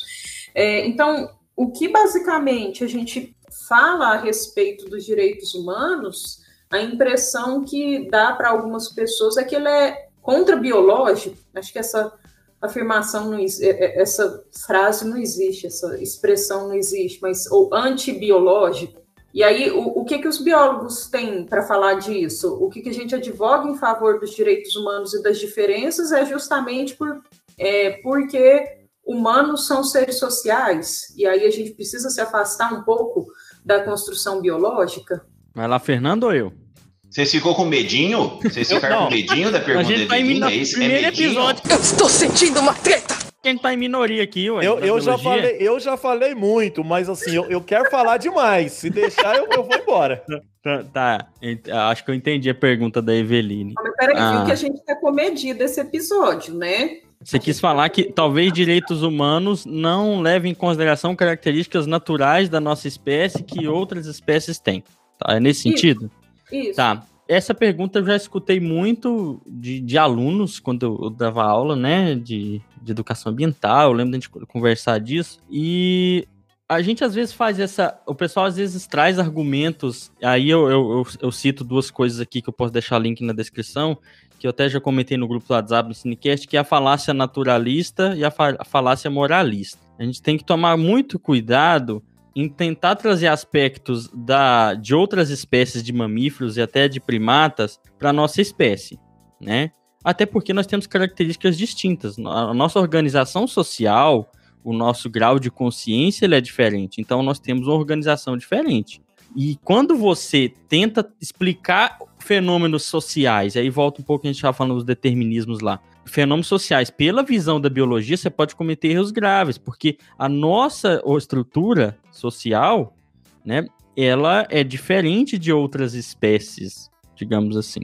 Eu vou tentar explicar de maneira mais simples quando, quando os alunos entram nesse assunto, né? Porque alguns falam assim, professor, é, nós temos uma característica adaptativa de depredar o planeta. Isso é uma característica ada- adaptativa. Então é normal, é natural. Toda espécie tem uma novidade evolutiva e ela usa isso, às vezes não tem discriminação. Mas aí eu entro com um contra-argumento. Nós somos uma das primeiras espécies que tem consciência disso. Né, a primeira espécie que a gente conhece, digamos assim. Então aí a gente entra no campo moralista, né? Um campo da, da nossa organização social. Que aí eu tomo muito cuidado, né? De falar, olha, a gente não pode explicar tudo pela biologia. É, em geral, comportamentos individuais, por exemplo, são interação também. Da biologia com o ambiente, como o, o Roberto falou. Então a gente tem que tomar muito cuidado. Então, os direitos humanos não são contra biológicos, contra a, digamos assim, contra talvez muitas pessoas pensam que existe uma ordem natural que guia a nossa espécie, porque a gente tem consciência disso, a gente pode determinar os nossos rumos. Né? E eu fico com medo, quando o pessoal fala assim, muitas vezes eu fico com medo da pessoa estar tentando enxugar a consciência dela, falar, olha, a gente pode fazer merda à vontade como espécie porque isso é natural. Não, aí eu falo, tá, mas você tem consciência, a gente pode determinar os rumos da coisa. Eu, eu espero ter falado um pouco disso do- da sua É. pergunta, Evelyn. Eu, eu acho assim, só re- resumidamente, eu penso que a partir do momento que houve a revolução cognitiva da nossa espécie e que houve a origem da civilização, aí a gente já tem que analisar essas questões de um modo bem cuidadoso, né, Evelina? Então, assim, respondendo diretamente sua pergunta, biologicamente, né, que, que o Dalmo falou seria uma questão, é, socialmente seria outra, e a eu acho que talvez esse- é, buscar esse equilíbrio que ele falou para a gente analisar e refletir sobre as situações seria o modo mais viável, mais sensato, né? Agora, a gente não pode desconsiderar que a evolução da nossa espécie ela tomou outros rumos com essa revolução cognitiva, com a civilização. Então a civilização nos deu outros caminhos e aí vai nos distanciando né, dessa evolução animal, digamos assim, como o James estava dizendo, única e exclusiva de seres é, que vivem ali aos bandos ou isolados, vivem sua vida selvagem ali. A partir do momento que veio a civilização, a gente já tem vários outros aspectos. Eu acho que é, é muito disso que a gente está discutindo aqui. Essa construção desses significados, né? É, para os outros animais, as coisas não têm significados, e para nós tem. Então, acho que esses significados eles dão outros rumos, inclusive para a nossa própria evolução, né? Posso pegar esse gancho, gente? Esse gancho é um, é um gancho que, que ele foi perfeito, porque a noção de conteúdos cordiais ela trabalha com a ética da razão cordial. E o que, que é essa ética da razão cordial? É uma ética proposta por uma filósofa chamada Adela Cortina. A Adela Cortina, ela começa com, ela conta pra gente uma fábula, mas que é do H.J. Wells, né? Que é a Ilha do Dr. Morel. Eu não sei como é que fala, mas aí é isso aí. Eu vou chamar de Morel ou de Morrow. Esse conto, é, ela, e ela fala assim: olha, a gente. Nessa, nessa, nessa fábula, tem um cara que vai narrar ela, ele tem uma. Tem um, tem um acidente, eu acho que de barco, e ele para numa ilha. Algo meio lost. Só que nessa ilha tem pessoas que são é, o Dr. Morrell e eu acho que o seu ajudante Montgomery, se não, se não me engano. O que, que eles faziam? Faziam experimentos com os animais. Eles tentavam fazer com que os animais daquela ilha se tornassem humanos. E aí ele falava assim: olha. No, no aspecto da aparência, né, é, a gente está conseguindo, porque eles ó, conseguem andar sobre, é, sobre duas patas, eles conseguem se comportar de uma, de uma certa maneira, porque o que, que era feito? Era feito um ritual litúrgico. Não matarás, não comerás carne de outro animal, não falar isso, não fará aquilo, não falar aquele outro. Quando George Wells estava escrevendo isso lá em 1800 alguma coisa, ele estava escrevendo isso muito fazendo uma crítica à noção da, da igreja, né, como, é, como fundadora de um, de um grotesco que ela chama de grotesco teológico. Qual é o, o, desen, o desencadear dessa história? Dr. Morel morre, e aí aqueles humanos mais poderosos, porque eles já tinham a forma de seres humanos, mas ainda aspectos animalescos, uh, nesse sentido, eles deixavam de ser aqueles animais obedientes e aí o caos se instaurava. Né? Então, ela, ela começa a falar disso para entender o que, que nos liga aos outros e que nos faz diferentes desses humanos. E aí ela vai para vários filósofos para tentar entender isso, e ela chega numa noção de ética da razão cordial, onde a gente tem é, uma noção de ligação com o outro muito construída a partir de aspectos racionais, mas também de aspectos afetivos, de conseguir me ligar a outra pessoa, de reconhecer que algo é certo de se fazer porque eu, eu e o outro, ó, nós entendemos, nós nos entendemos aqui. Né? Eu, eu, eu não preciso de ter um ritual litúrgico para me dizer que eu não devo matar alguém. Pelo fato de ter me ligado a essa noção com outro de ser humano, tá, usando essa palavra por enquanto, eu não vou fazer isso. Mas também a gente consegue entender que algumas situações podem querer fazer com que a gente faça isso. Ah, como? Por exemplo, numa situação que eu acho que juridicamente é chamada de legítima defesa. Então a gente tem aspectos onde a gente precisa se animalizar um pouco para poder sobreviver. Então eu, eu, eu acho que James, James e, e Fernando, eu acho que nesse ponto da, da biologia, eu acho que sim, quem sou eu para falar? E eu espero ter contribuído um pouquinho com essa dimensão é, da filosofia da Della Cortina, que ela traz essa noção de humano mais e o que a gente se distingue de animais. E essa nossa distinção de outros animais, fazendo com que a gente seja animais humanos e outros animais não humanos, a gente não pode associar isso a uma noção de especismo, né? A gente precisa tomar esse cuidado para não subjugar qualquer outro animal que não seja não humano. Então, é, é, é eu acho que esse é um outro é um outro papo aí que a gente consegue ficar horas também. A gente ainda tem que fazer um episódio desse assunto, porque isso aí é papo para um episódio mesmo. Olá, aqui é o James falando diretamente da edição desse episódio. Se você quer um episódio com esse assunto aí, você pode falar diretamente com a gente lá no nosso grupo do WhatsApp. É só mandar uma mensagem pra gente. Lá o debate come solto no bom sentido da construção de conhecimento. E um tema como os direitos humanos não é só importante, como é necessário nos tempos que a gente está vivendo no qual se acredita que defender os direitos humanos é uma balela e coisa só de esquerdista e defensor de bandido. Então, se você está curtindo esse episódio até aqui, considere dar uma ajudinha para nossa peleja para levar informação baseada em evidências para internet. E talvez você não saiba, a gente não recebe um pão de queijo por isso aqui, mas seria ótimo que você nos seguisse nas nossas redes sociais para mais conteúdo sobre ciência e educação, enviasse esse episódio para pelo menos três pessoas e, se você quiser, pode mandar uma mensagem para a gente para participar do nosso grupo no WhatsApp. Sem mais delongas, continue aí com o nosso episódio de hoje. Mas aproveitando essa toada, né? Você já falou um pouquinho dos conteúdos cordiais e a gente já começou um debate aqui só falando um pouquinho da biologia. Esses debates podem surgir na escola, né? A gente ensinando ciências, né?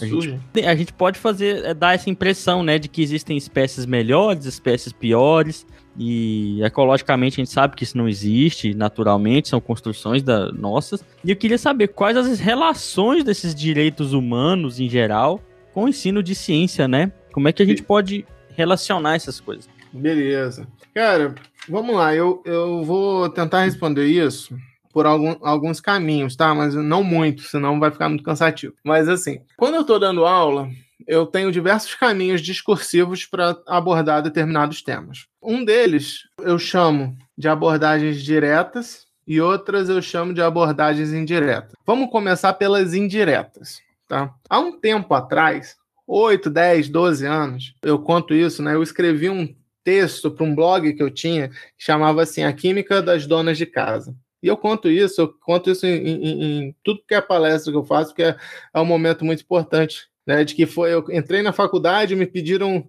para escrever um tema para aula de química geral sobre o Vanish, e aí eu resolvi falar sobre a química das donas de casa. E durante todo o meu discurso, eu colocava a posição de quem estava em casa cuidando das roupas e do lar como função das mulheres. Em todo o meu discurso eu fazia isso. E quando eu ia falar de químico, eu falava os químicos resolveram a situação. E aí, alguns anos depois, eu olhei para esse texto de novo e falei, gente, olha só, é, olha o que, que, eu fazia. Mas eu fazia por quê? Eu fazia porque todo o ambiente que eu circulava tinha uma construção discursiva machista e de práticas também. O que me faz reescrever esse texto anos depois e para ensinar para os outros como é que eu posso fazer diferente para não escrever mais esse, um texto desse tipo é muito simples. E aí eu, eu, eu, vou narrando como que se faz. Às vezes a gente, com poucos cuidados, a gente toma, a gente consegue já ir caminhando para uma educação em direitos humanos. Então eu vou falar sobre o Vanish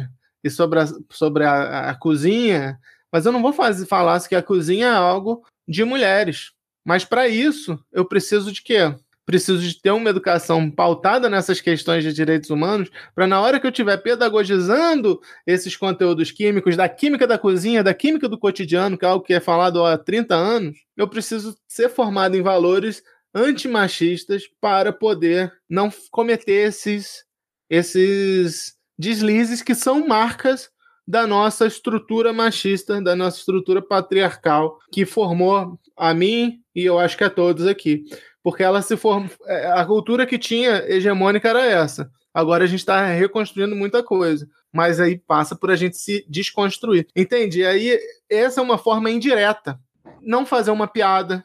Por exemplo, um, um amigo, uma pessoa que eu conheci, falava assim: não, porque eu ia ensinar física, que é igual a MC delta T. E aí, sua esposa bota lá a panela com macarrão para esquentar água. Quanto tempo que demora para esquentar? Faz aí a equação. Tal. Se você simplesmente não falar isso, você já está formando pensando em educação e direitos humanos, já está formando pensando numa questão de gênero. Então, a gente educa sobre gênero para que a pessoa, indiretamente, né, faça com que as suas percepções mentais sejam antimachistas, para que na hora que estiver ensinando, não caia nesse senso comum machista. Esse é um exemplo, uhum. um exemplo indireto. Você não está preparando aula, você não está fazendo sequência didática, você só simplesmente está pensando duas vezes antes de falar um negócio na sala de aula. Então a gente precisa formar nossos valores assim, para que na hora que a gente estiver ensinando aquela química conteudista que seja, porque a gente sempre tem espaço para fazer uma piada. Muitas vezes a gente faz querendo ser engraçado, né? E, e, e às vezes a gente desliza nesse ponto. É, e aí, um outro exemplo de, de ação indireta que eu, que eu conto também foi de, uma, de um. Eu estava dando aula de Química Geral, isso agora já na, na UFO, para engenharia.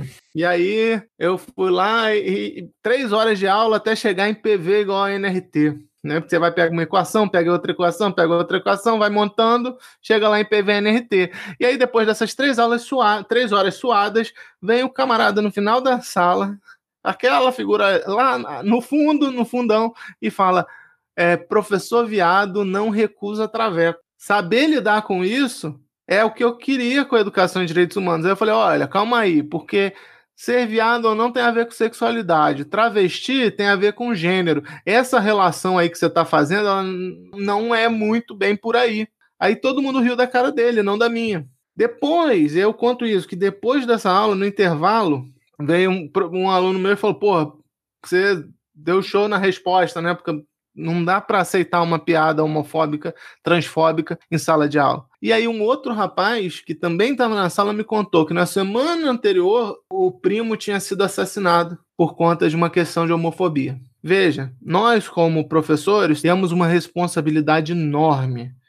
Se eu vou e reforço aquela piada que foi feita, eu estou falando para aquele garoto que teve o primo assassinado de que o que o primo dele era, de como o primo dele existia nesse mundo, não era algo que merecia ser respeitado. Olha só, isso é uma situação indireta de educação em direitos humanos na aula de ciência. Porque eu não preciso puxar um tema porque ele acontece. E aí, como que a gente vai lidar com isso? Vai depender da nossa formação, da nossa capacidade de lidar com essa diversidade de pessoas, de histórias que vão estar na sala de aula com a gente. Né? E eu aprendi isso, por exemplo, eu estudei numa escola razoavelmente de pessoas com dinheiro, porque minha mãe era secretária da, da escola.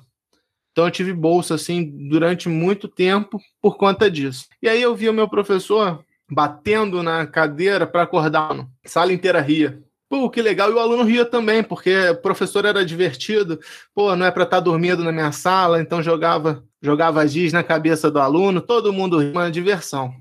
Beleza. 18 anos, comecei a dar aula num pré-vestibular social, sábado de manhã.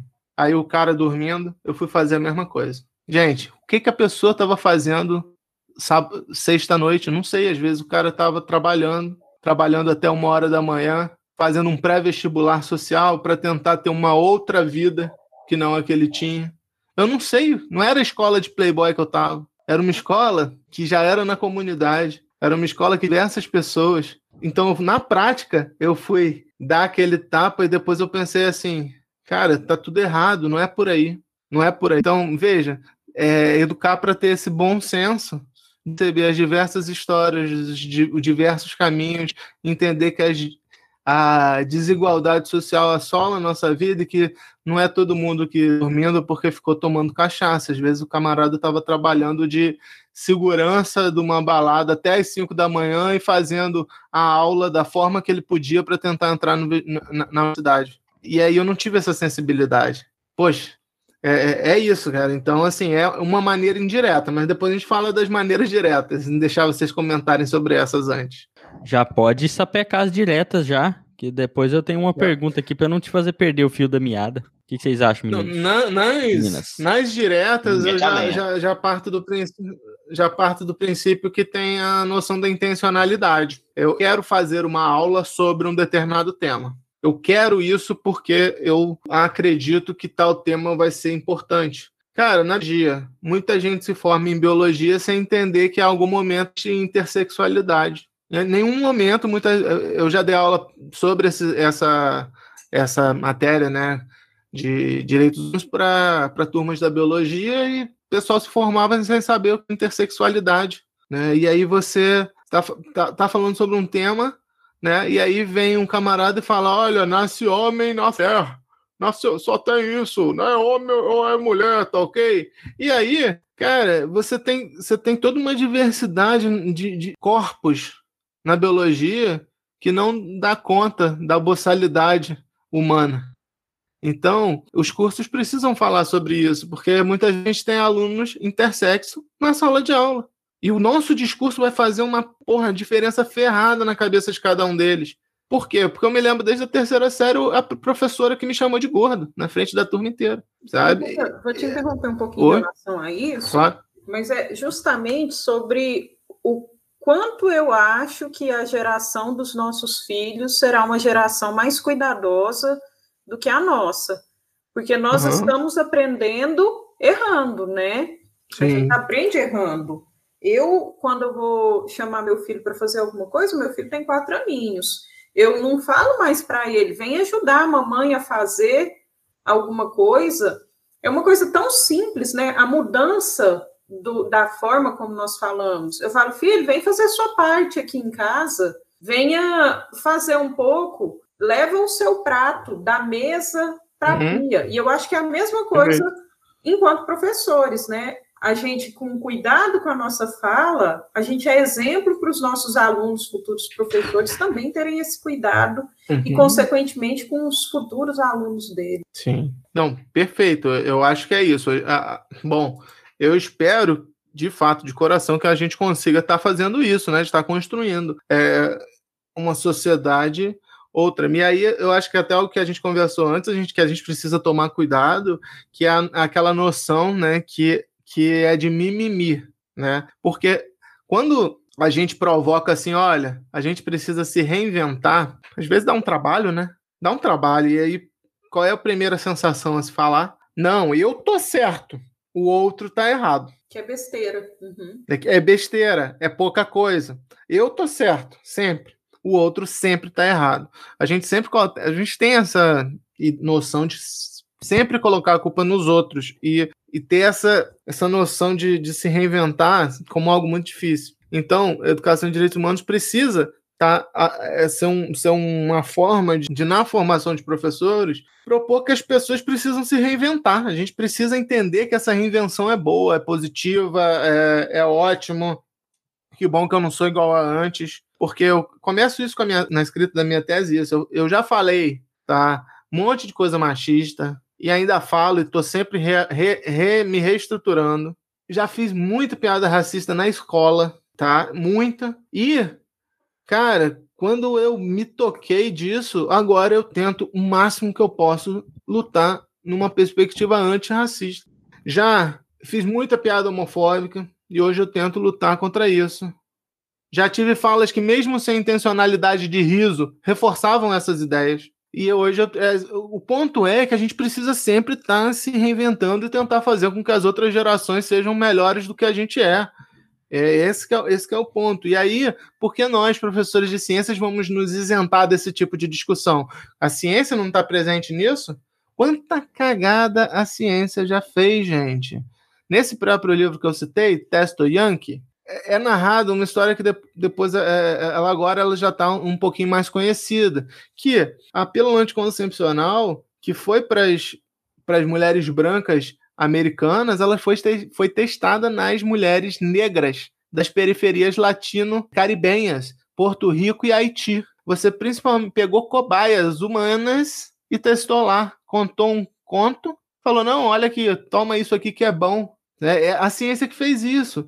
É a ciência que, que pegou as células de Henrietta Lacks sem consentimento. E a família, não, até muitos anos, não teve a noção de que existiam células RELA e que elas estavam sendo usadas por conta de uma mulher negra americana que foi investigar um tumor e que o cientista médico pegou sem consentimento e ah, mas teve um documento assinado. É, mas a noção de consentimento ela não é assinar um documento. A noção de consentimento é você ter é uma ideia daquilo que, a, aquilo que vai estar ocorrendo. Então, eu posso muito bem querer fazer um questionamento sobre essas questões na sala de aula e elaborar aulas que falem sobre isso. Porque aí eu vou estar falando. Eu, eu posso falar de biologia celular? Posso. Mas posso falar de biologia celular usando o caso de Henrietta Lacks? Porra, seria maravilhoso, porque aí eu vou debater machismo, é, vou debater questões étnico-raciais, vou debater ética utilizando um exemplo que ocorreu.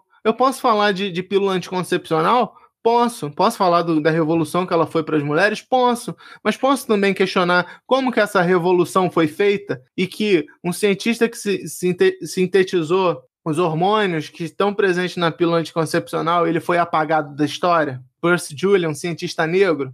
Posso. Eu posso trabalhar é, nessa noção a partir de, de, uma noção antirracista? Devo. É uma escolha. É, é, é, assim, no livro Conteúdos Cordiais, eu uso muito o exemplo do primeiro capítulo, que é o capítulo do Juliano, e uso o capítulo do Eusébio também de presente com a Ana Ponte. Eu posso trabalhar sobre a química das feiras. Pô, maravilhoso. Química das pimentas nas feiras, trago para o cotidiano, lindo. Mas num Brasil que tem intolerância religiosa, trabalhar as químicas a partir das pimentas de Exu foi a opção do Juliano, num combate à intolerância religiosa. Eu posso trabalhar a química dos hormônios? Posso, de várias formas, sim, mas trabalhar mostrando como que esses hormônios influ influenciam a vida de transexuais, é uma forma da gente mostrar que se Uhum. preocupa com a transfobia e com as pessoas que morrem a todo momento. Então, a- a- a- é trabalhar essa noção de educação em ciências e direitos humanos é trabalhar a ciência de uma maneira preocupada com o futuro, com a sociedade, com as pessoas. Então, é, é, é, é disso que a gente está falando. É uma ciência que é, não fecha os olhos para tudo que ocorre no mundo. A gente pode falar da de petróleo? Claro que pode, mas é, será que também não vale a pena eu citar, ao trabalhar sobre petróleo, que uma empresa X invadiu, que eu posso usar essa palavra, um, um território indígena, extraiu tudo que é petróleo que podia, ferrou o meio ambiente inteiro, ferrou os povos inteiros, depois, depois foi embora e fingiu que não era com ela, e ainda ganhou o processo? Hum. Posso. Trabalhar essas questões é urgente para o momento que a gente vive. Eu acho que não tem mais como a gente voltar atrás ao ponto de ficar numa, num, num ensino de ciências apenas cognitivo, Uhum. onde o cognitivismo ele faz parte da nossa construção histórica, né, diária.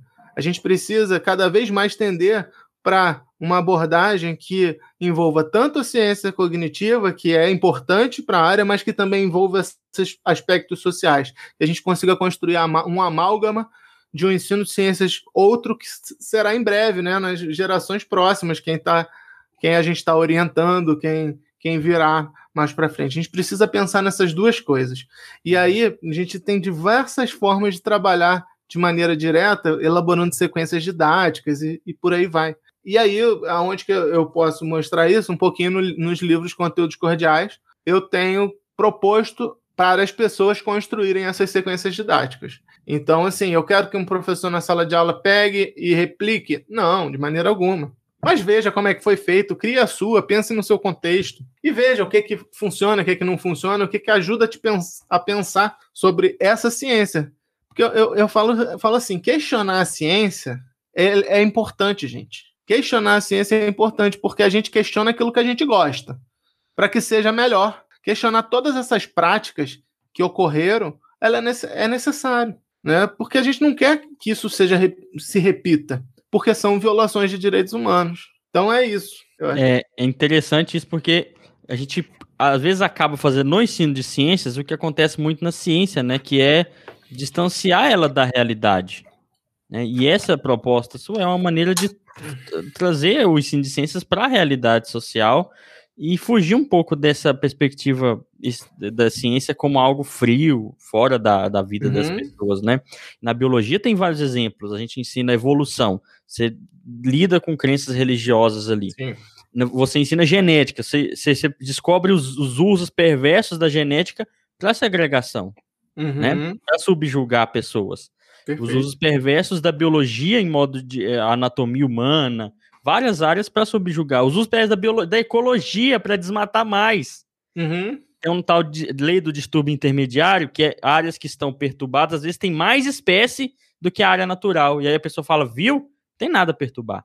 Então você tem que tomar muito cuidado para não deixar a ciência parecer aquela, essa coisa fria também no ensino de ciências, que é muito mais humano ainda. Olha Eu que é com pessoas, né? Trabalhando com pessoas. Hoje eu estava trabalhando é, evolução com os alunos, falando de biodiversidade, você fala de sucuri, os moram na fazenda. Para eles matar sucuri é tranquilo. Aí você- você tem que mostrar para eles uma nova visão, que existe outra visão além daquela, de que o bicho só você tem que ir lá e, perturbar ele muito para ele pegar vocês, sabe? Então é são é, rever o ensino de ciências, como a- fazer o ensino de ciências como a escola, como às vezes os currículos colocam, dissociados da realidade social dos alunos, de uma maneira fria. Eu já abandonei currículo. Eu tô Uhum. até correndo risco aqui.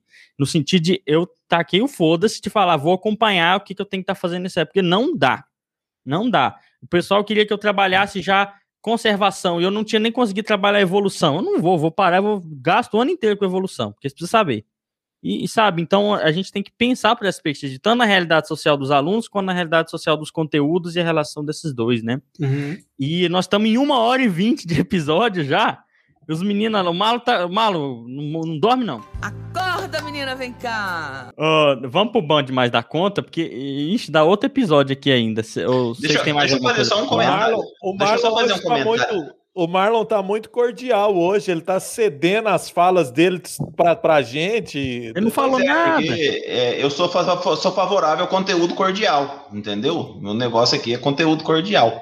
Deixa eu só fazer uma consideração rápida aqui antes da gente terminar, porque senão a gente não vai conseguir terminar isso aqui. Tudo isso aí que, que que que o Roberto, Roberto falou, eu penso que a formação de professor tem que considerar isso também. Né? Ou seja, é, nós da área de ensino de química, ensino de biologia, ensino de física, nós temos que conversar com os nossos colegas das outras áreas para tratar temas que sejam relacionados à formação nesse viés também. Então, às vezes, a gente acha que a formação acontece só na- nas áreas específicas, mas não. Ela pode acontecer também nas áreas é, é, gerais, né? Por exemplo, biologia geral, biologia celular, química geral, química analítica, fisicoquímica. A gente precisa conversar mais com os nossos colegas para que a formação do professor ela seja baseada em conteúdos mais sociais, mais voltados para essas questões bem colocadas pelo Down. A gente não tem que se isolar. Porque se a gente se isola, a gente não forma adequadamente um professor que vai trabalhar essas questões na sala de aula. Ora, como é que um professor vai trabalhar todas essas questões que o Dalmo colocou na sala de aula se ele não é formado para tal?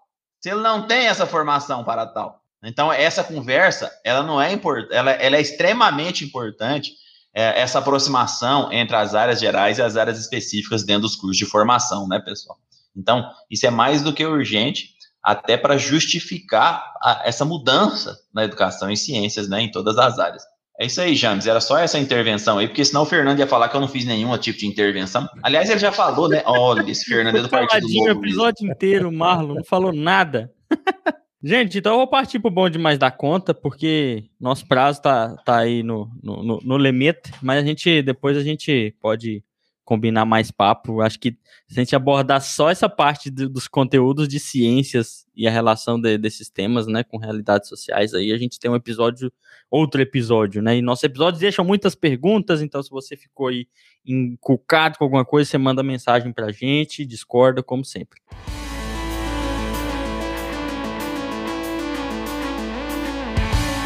Então vamos lá pro bom demais da conta desse episódio, que a gente dá sugestões e não vai embora, porque tem coisa que pode complementar o tema aqui e te fazer também descansar um pouco nessa pandemia. Vamos lá pro bom demais da conta, começando pela Eveline. Vai lá, Eveline. Eu fui até pegar lá o livro que eu comprei. Eu sou muito curiosa nos argumentos que eu recebo contra o que eu penso. Aí eu gosto de saber o sentido, entender.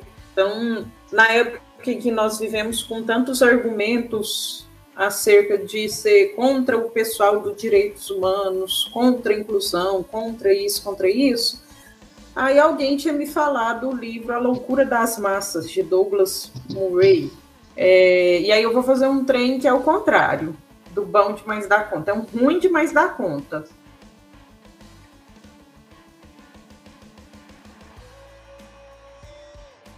Eu vou... Ixi, esse, se tivesse um quadro assim, nós ia gastar duas horas aqui. É, não, mas aí eu comprei pensando em ouvir, em ler bons argumentos. O livro é justamente sobre essa questão de direitos humanos, principalmente de gênero, raça e identidade. E eu fiquei muito curiosa, fui lá e comprei, ainda gastei dinheiro.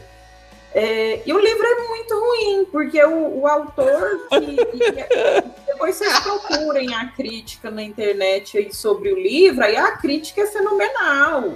Que o, o cara é ótimo e tal. E, mas aí quando a gente vai ler os livros sobre o porquê o autor é contra essa loucura de massas, sobre essa questão das minorias estarem é, nas alturas hoje em dia, ele não usa argumentos, ele vai contar histórias de exceções, sabe? Aquelas histórias malucas assim, não, eu sou contra gay porque gay tem preconceito com heterossexual, ou eu não concordo com o direito de apropriação cultural, porque a apropriação, porque um dia nos Estados Unidos um cara vendia burrito e o burrito que o cara vendia, ele não era mexicano, então ele fez uma apropriação cultural e e os mexicanos, os latinos começaram a ameaçar ele de morte, ele e a esposa dele. Então, são assim. Então, o meu ruim demais da conta é a loucura das massas de Douglas Murray.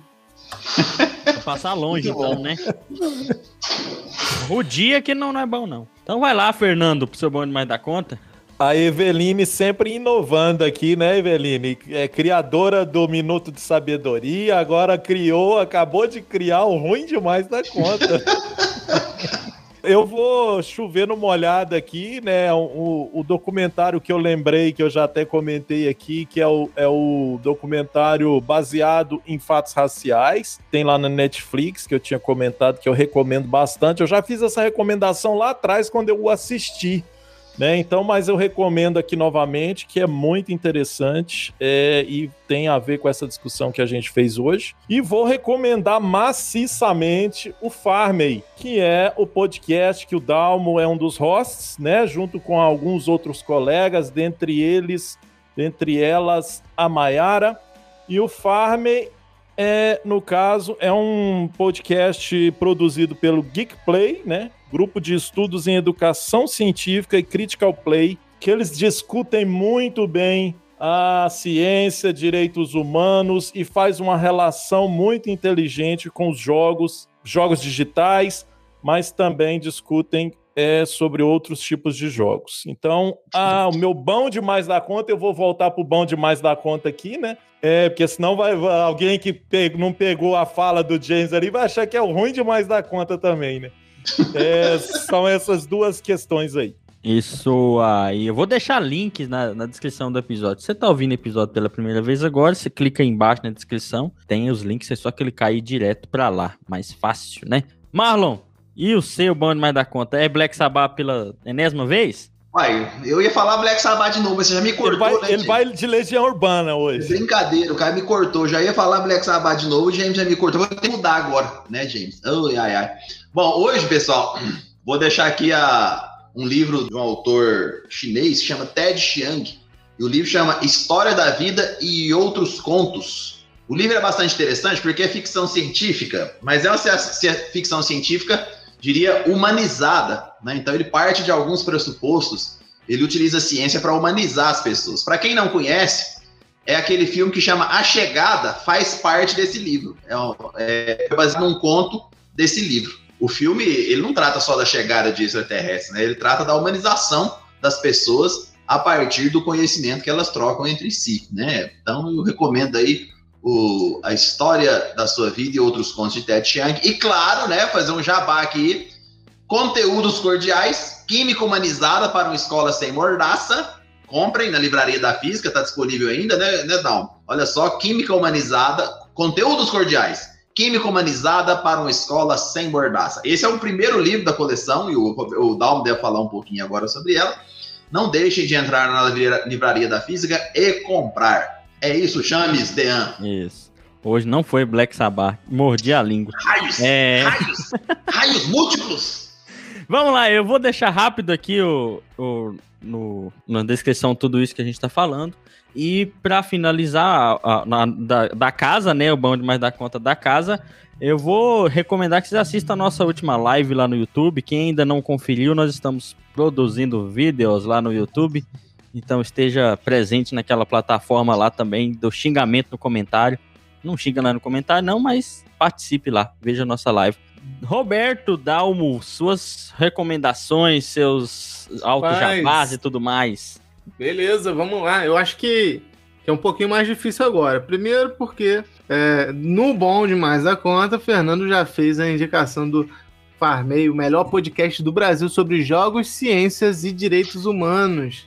Porque é o único também, mas depois quando tiver outros, aí a gente conversa. Mas por enquanto é o melhor. É, a gente faz essa, essa relação e tem, tem feito aprender muito também, né? A gente fez um artigo para a Ludus ano passado, retrasado, analisando jogos e como que esses jogos digitais poderiam é, abordar esses dois temas, educação e ciências e direitos humanos. E daí a gente falou, ah, vamos fazer um podcast a partir daí, e disso surgiu muitos outros temas, porque quanto mais a gente vai fazendo, mais a gente vai pesquisando, mais vai aprendendo. Fomos para o décimo episódio, então a gente está gravando hoje, quando a gente está com 10 episódios gravados e publicados. Então eu, eu, indico o Farmei por fazer parte, mas também porque eu sou apaixonado por esse projeto. Né? E aí o Marlon também já indicou conteúdos cordiais, então confiram na Livraria da Física toda a coleção, toda a coleção da, da, da culturas, educa é, culturas, direitos humanos na educação científica. Acabei de esquecer o nome da coleção, mas enfim. É, é coordenado por mim pela professora Glória Queiroz. A gente tem é, livros da série Conteúdos Cordiais, que inclusive vai sair o de física, de física muito em breve, talvez daqui a um mês o, o de física já seja lançado, Conteúdos Cordiais de Física, aí teremos Química, Física e Biologia. Indico também, entre os outros livros, né, já que quando, quando o episódio aqui for lançado, já vai ter saído, que é o livro História Preta das Coisas, da professora Bárbara Carini. Livro novo. Livro novo são 50 é, artefatos científico-tecnológicos elaborados por pessoas pretas. É maravilhoso, vale a pena vocês comprarem para ter, para presentear. É um livro da coleção, e aí, como a gente não consegue falar da coleção como um todo, eu indico. Eu indico esse livro, que é o mais recente pela coleção, Uh, depois vai sair o Conteúdos Cordiais de Física. Depois tem o livro também da professora Tatiana Galieta, professor Samuel Urban também vai lançar um livro com a nossa coleção. E aí a gente está crescendo aos pouquinhos. Quanto mais pessoas interessadas por esse tema, mais a gente vai avançando. E aí eu também queria indicar o, o, o, o livro que o Marlon indicou. que é sensacional. É, inclusive tem um, um, um artigo, né? É, um artigo, um conto muito legal sobre, sobre artigos científicos e é, no, no meio dos muitos contos muito, bom, muito bons, esse aí me marcou. Então, tag Ted Chiang, Marlon só indicou o meu, meu filme de ficção científica favorito. então, e é incrível, vejam, vejam, é muito bom. O filme é bom, o livro é bom, então o pessoal tá de parabéns. É isso aí, Perfeito. só coisa boa. Só coisa boa e uma coisa ruim, né? Que a, que a Evelina indicou. começou mal a Evelina aqui pra nós hoje. Não, começou bem, rapaz. Tem que virar uma sessão desse podcast, velho. Não, oh, não, mas é porque ele sempre pede bom demais da conta, eu nunca tô preparado. É, aí você foi se preparar, você comprou um livro aí eu fui pra me preparar para eu ver assim, talvez são bons argumentos, aí eu quero fazer uma indicação rebelde, né? Porque todo mundo fala, não, professor universitário é tudo de esquerda, petista, sei lá o quê. Então vamos ler o que que não é, mas não funcionou. É Quando você lê não ajuda, né? É complicado. Mas vamos lá, gente. Muito obrigado, Roberto. Acho que esse episódio é muito oh, interessante. Como eu ia falar lá atrás, né? Eu, eu li ou ouvi em algum lugar que existem machistas, racistas de duas categorias: os em desconstrução e os em decomposição. Então, se você é um professor de ciências, um professor de qualquer área, um cientista, não esteja em decomposição. E para não estar em decomposição, essas recomendações aqui, com exceção da da Eveline, né? Mas é, são todas muito boas para te ajudar nessa construção de, um, de uma sociedade melhor um pouco aí, né? Então, se desconstrua para melhorar, para não ser alguém ignorante nesse mundo tão complicado. Todo mundo é um pouquinho ignorante, né? Só tem aqueles que não quer admitir de jeito nenhum. Mas tá bom, chega de falar, vou me despedir a quem ficou até o final desse episódio. Muito obrigado. Né? Se despeçam aí, pessoal, e eu já vou ficando por aqui. Um abraço para todo mundo. Tchau, meu povo, tchau, minha pova. Muito obrigado, Roberto Dalmo. Salve, salve, galera. Obrigado, obrigado, Dalmo. Um abraço, gente. Prazer todo mundo, prazer conhecer você, Dal. Valeu, prazer o meu. Gente, obrigado. Obrigado por estar aqui com vocês e a, até a próxima.